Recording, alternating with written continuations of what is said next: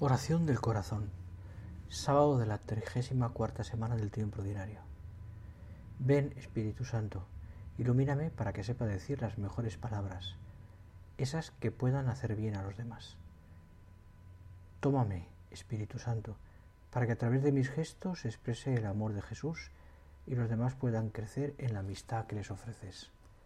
Dame flexibilidad y apertura, para que me adapte con sencillez a las necesidades de los otros. Dame un oído atento para escuchar lo que tú me digas a través de ellos.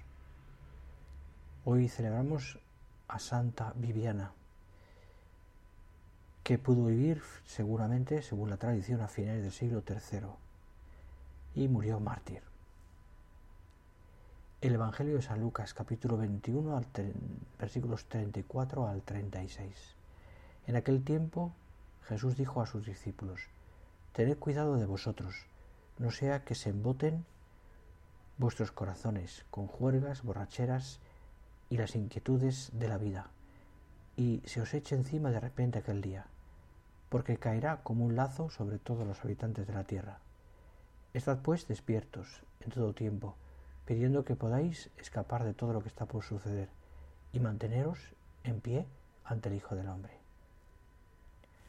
En nuestras vidas hay sorpresas que en realidad no lo son tanto.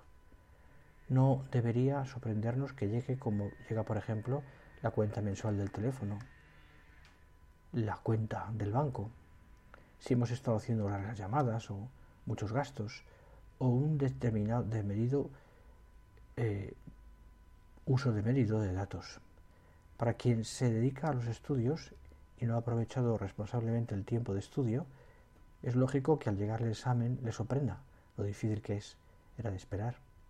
Nosotros mismos pensamos y fragamos estas sorpresas, que pueden resultar desagradables o también negativas.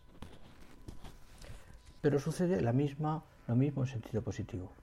Quien cumple su trabajo con profesionalidad, es emprendedor y tiene iniciativa, está preparándose una buena sorpresa, que puede ser un ascenso de puesto, más prestaciones, un aumento de sueldo, etc. De nosotros depende entonces que muchas situaciones del futuro sean buenas o malas. Por eso el Señor nos recomienda vigilar y orar, estar activos, construyendo nuestras vidas. Vigilar y orar para descubrir si estamos aprovechando al máximo el tiempo presente.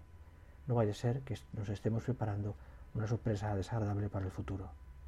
Las sorpresas las da Dios y las concede con la iniciativa de un buen Padre, queriéndonos con todo su corazón para construir nuestras vidas.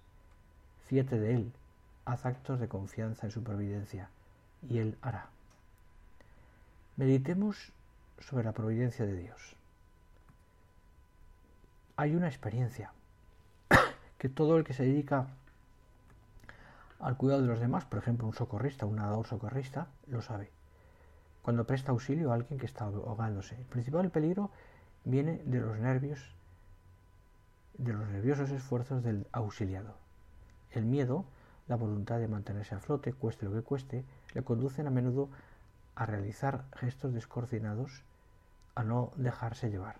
Fordejea o se aferra desesperadamente a su Salvador, lo cual es el medio más seguro de impedirle que nade. Así nos comportamos a menudo con respecto al Señor. En vez de dejarle que nos salve, intentamos dirigir las cosas a nuestra manera por miedo o por orgullo, a menudo por ambos a la vez. Nos llegamos a permitir actuarle en nosotros o abandonarnos con confianza. Como un ahogado que intenta respirar, todas las personas buscan la felicidad.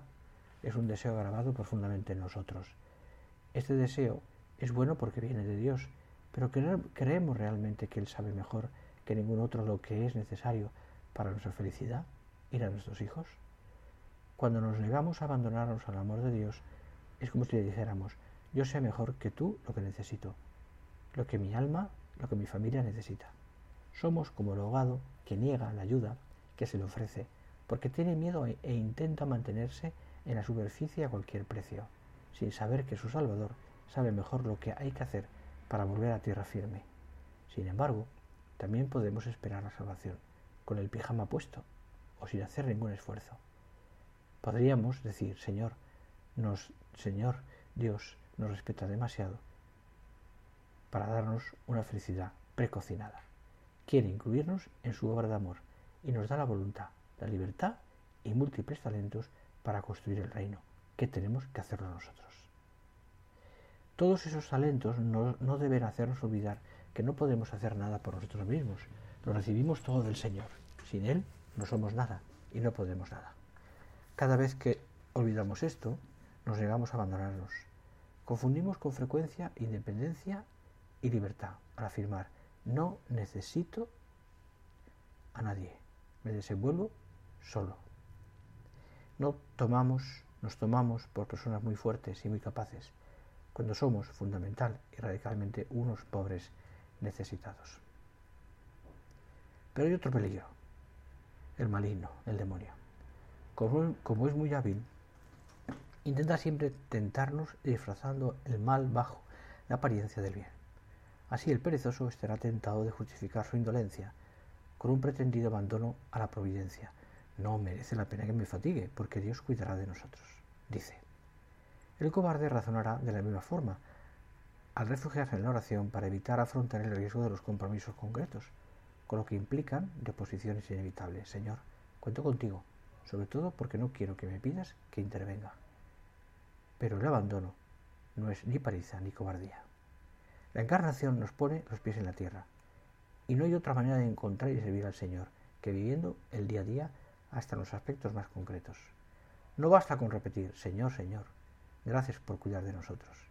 Por supuesto, la alabanza es la oración también de quien se abandona al amor de Dios, pero el único medio de vivificar la autenticidad de esta alabanza es confrontarla con la realidad hay que plantearse las preguntas apropiadas. ¿Alabo a Dios solamente durante los momentos de oración? ¿O esta alabanza cambia la manera de que voy a tratar mis asuntos profesionales, abordar las dificultades familiares, recibir las preocupaciones económicas, realizar mis proyectos de futuro, etcétera? Y Jesús dijo, os aseguro que si vosotros no cambiáis o no os hacéis como niños, no entraréis en el reino de los cielos. Si no aceptamos abandonarnos con la confianza absoluta de un niño pequeño, si no consentimos dejarlo todo en manos del Padre, todos nuestros deseos, nuestros proyectos, nuestras preocupaciones, aquello que amamos e incluso nuestros pecados, no podremos entrar en el reino de Dios. No podremos disfrutar la felicidad del reino, prometida aquí abajo a los que tienen el corazón de los pobres. Diré hoy al Señor, Señor Jesús, te ofrezco lo pasado, lo presente, lo futuro, lo grande y lo pequeño, lo temporal y lo eterno, mi descanso y mi cansancio. A ti te lo ofrezco como ofrenda agradable a tu amor. Voy a repetirte esta oración porque me parece que es bien bonita. Dile hoy al Señor, Señor Jesús, te ofrezco lo pasado, lo presente y lo futuro, lo grande y lo pequeño, lo temporal y lo eterno, mi descanso y mi cansancio. A ti te lo ofrezco como ofrenda agradable a tu amor. Te doy la bendición. Que la bondad y la misericordia de Dios Padre te llenen el corazón. Que la mirada de amor de Dios Hijo penetre en tu alma y te purifique de cualquier inquietud y falta que te pueda separar de Dios. Que el amor de Dios, Espíritu Santo, te conceda la paz que necesitas. Que la ternura de María, Madre de Dios y Madre nuestra, te acaricie y proteja. Y que la fortaleza y sencillez de San José, nuestro Padre y Señor, te conduzcan al cielo, y la bendición de Dios Padre, Hijo y Espíritu Santo descienda sobre ti y permanezca siempre. Amén.